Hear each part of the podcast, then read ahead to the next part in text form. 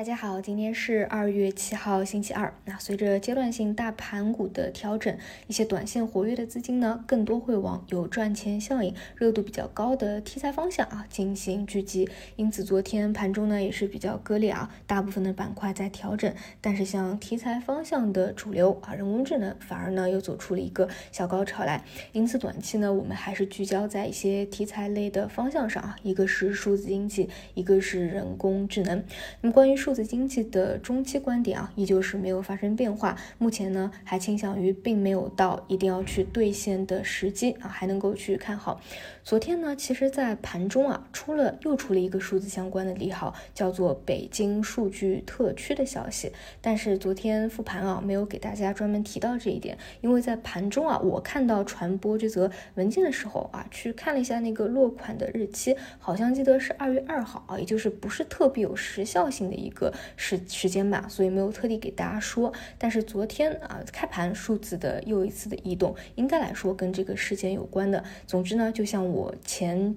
几周给大家做的一个推论，数字的方向啊，就是三天两头你们都会看到一个消息刺激的利好，所以表现在盘面中啊，就是一波回调，一波拉升，一波回调，一波拉升。但是核心的标的呢，都在创出一个新高来。后面几周的预期啊，同样也是一致的。包括这个消息啊，盘后大家也都证实了，这是属实的。其实，在盘中啊，这个文件我们也都能够看出啊，这个是具有真实性的。所以呢，关于比较。正宗的啊，容量比较大的机构类的标的啊，尤其是偏低位的，大家还是可以多积极去把握一下。包括昨天早盘啊，一些前期偏滞涨的啊，像数据确权的人民网啊，也是一个高开拉升啊。虽然后续有一个回落，但是不同的细分方向啊，它都是会受到不同消息的刺激啊，都会有些表现的。像前期是信创的核心，对吧？这个中国软件、太极股份啊，所以嗯，只要相关的正宗。的细分方向的龙头啊，大家其实都可以去。关注啊，然后这一块儿啊，距离两会差不多，现在还有不到一个月的时间吧。还是那个观点，就是关注两会前后出的那个更高级别的政策，我们届时去看那个政策是如何去表达的，那再去判断后面两会以后还有没有更多的一个预期啊。如果没有更新的，那么可能就是在那个时间点是倾向于要去做一个兑现的。然后这是数字经济这一块。接着呢，就是人工智能啊。说实话，人工智能基本上每天啊都是连续拉升的状态，有一些呢还直接给你顶板顶上去啊，没有出现真正意义上的第一次比较明确的大分歧啊。这个大家这两天还可以继续去等。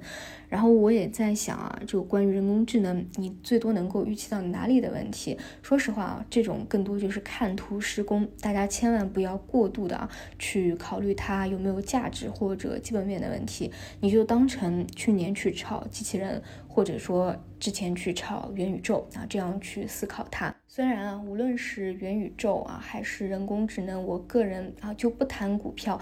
自己本身就非常的感兴趣啊，平时有事没事也会去搜集一些信息啊，或者视频了解最新的一个动态。但是毕竟来说啊，在 A 股炒的一些标的啊，其实本身跟这个基本面应该是比较脱离的，甚至有很多是炒小炒差的一个阶段啊。所以主要还是提醒大家啊，都不要像当年的这个元宇宙一样啊，到时候在一波炒完以后啊，又挂在这个旗杆上。那如果一定要说有什么预期点的话啊。嗯，像三月份有一个百度的聊天机器人服务的事件啊，不知道会不会延续到那个时期了。总之这一块呢，我还是倾向于看图说话，那我们就走一步看一步。